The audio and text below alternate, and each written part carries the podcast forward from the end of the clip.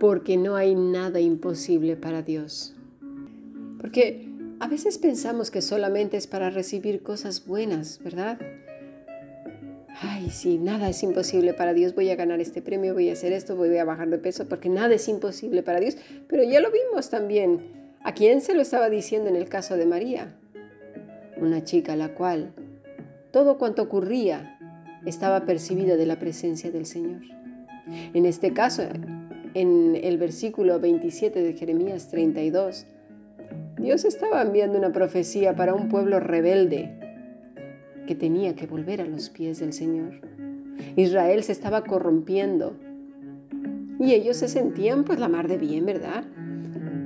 Mira, para nosotros era imposible, imposible materialmente acercarnos a Dios. De hecho, para todas esas personas que dicen que son hijos de Dios y no han nacido de nuevo en Cristo Jesús, es imposible que estén en la presencia del Dios Todopoderoso. Pero gracias a Él vemos todavía su misericordia y sigue escuchando al hombre impío. Claro que sí, por supuesto, es Dios, es Dios de todo cuanto hay. No quiere decir, este Dios solamente es el Dios de, los cristianos, pero no es Dios del impío, es Dios de todo.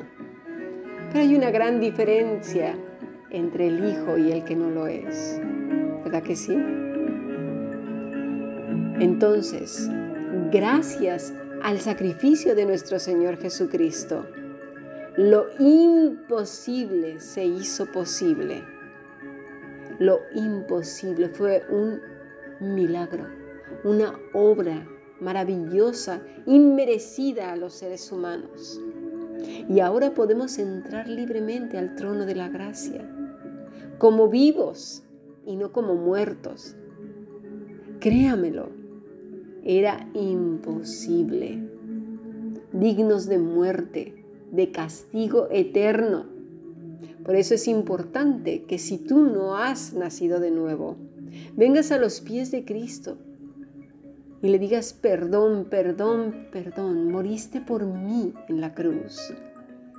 Porque legalmente el precio que yo tenía que pagar delante de Dios por mis delitos es la muerte.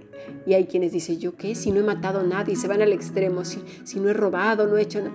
Por favor, lee los diez mandamientos, a ver cuál de ellos puedes decir que, que lo has cumplido al 100%. Simplemente los hijos rebeldes. Simplemente la gente que se roba fruta en el supermercado. La gente que se pasa un alto, ya está, ya está violando todas las leyes. Es que cada día el, el ser humano está continuamente pecando. La escritura dice, por cuanto todos pecaron, y eso es todos, en todos los idiomas, todos, incluyendo los cristianos. Ahí vemos lo, lo imposible siendo posible, porque aún pecando, y que debería de ser menos, por supuesto, luchar contra el pecado, en Cristo somos hijos de Dios, que obviamente el cristiano debe de dar manifestación continua de que hay fruto, de que hay arrepentimiento, ¿verdad? De que hubo arrepentimiento, dice la escritura, fruto de arrepentimiento, es decir, que se note que eres hijo de Dios, que cada día sea más Cristo y menos tú. Pero hay quienes viven muy contentos y cómodos con sus pecados, y esto era lo que estaba pasando con el pueblo de Israel. Este era su problema. Bien acomodados con su religiosidad algunos, ¿no? Y Dios tiene que hacer cosas maravillosas para atraernos nuevamente al camino de la libertad en Cristo, porque el religioso no es libre. El religioso sufre y sufre mucho porque a sí mismo se ha puesto muchas restricciones y a sus hijos también y a sus maridos y esposas. Es un infierno. Si no has visto la película El Castillo de la Pureza, que es viejísima y es mexicana, ya verás lo que es ser un religioso eh, recalcitrante. Pero quizás Dios utilice un hijo, quizás tu propia salud, quizás el dinero o todo junto para volverte a traer a los pies de Él. ¿Verdad? En este caso, el pueblo de Israel sería llevado cautivo. El religioso dirá, pero si todo lo hago bien, no me contamino con nadie, ¿verdad? Estoy casi a unos centímetros del cielo, mis oídos son casi vírgenes y mis ojos no visitan más que lugares donde los pecadores ni siquiera ponen el pie, van a lugares santos y sagrados.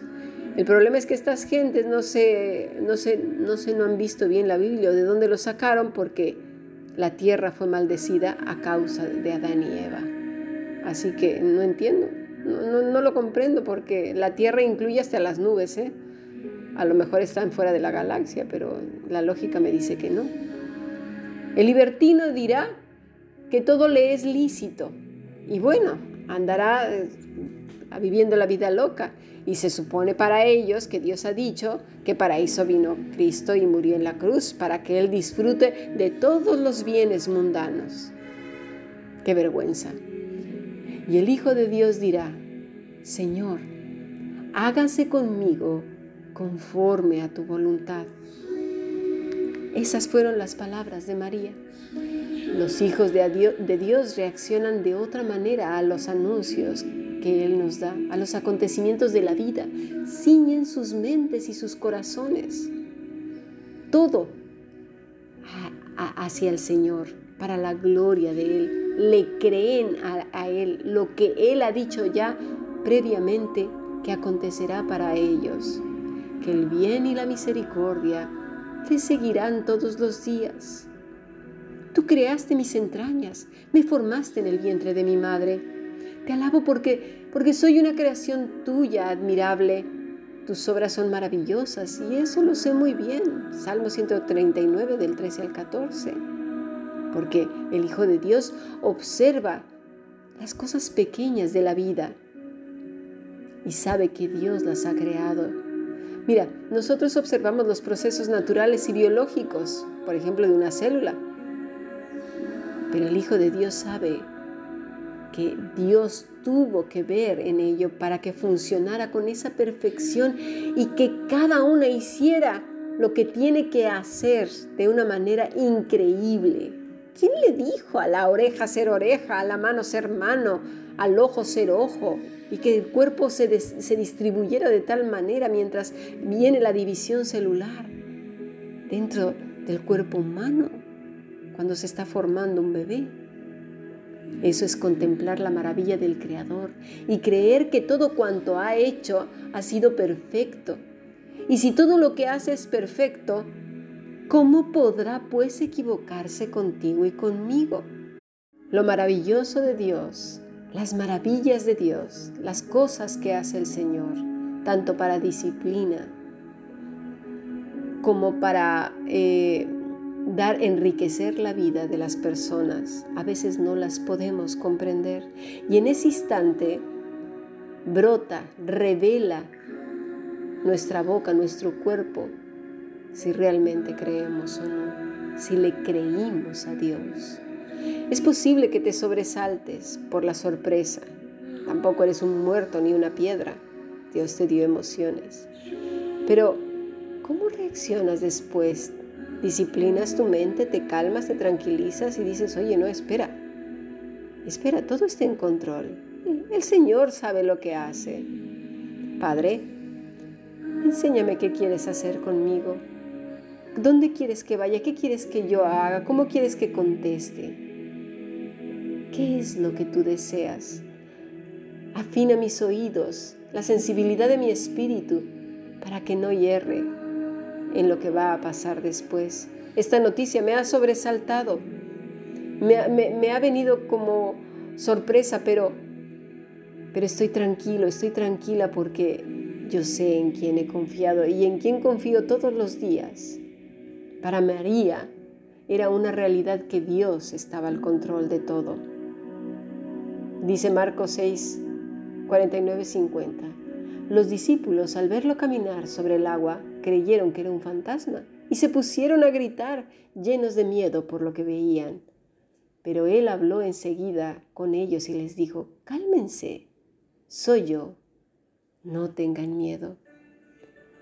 Hoy está frente a ti un problema tan grande, que lo único que veas es un fantasma.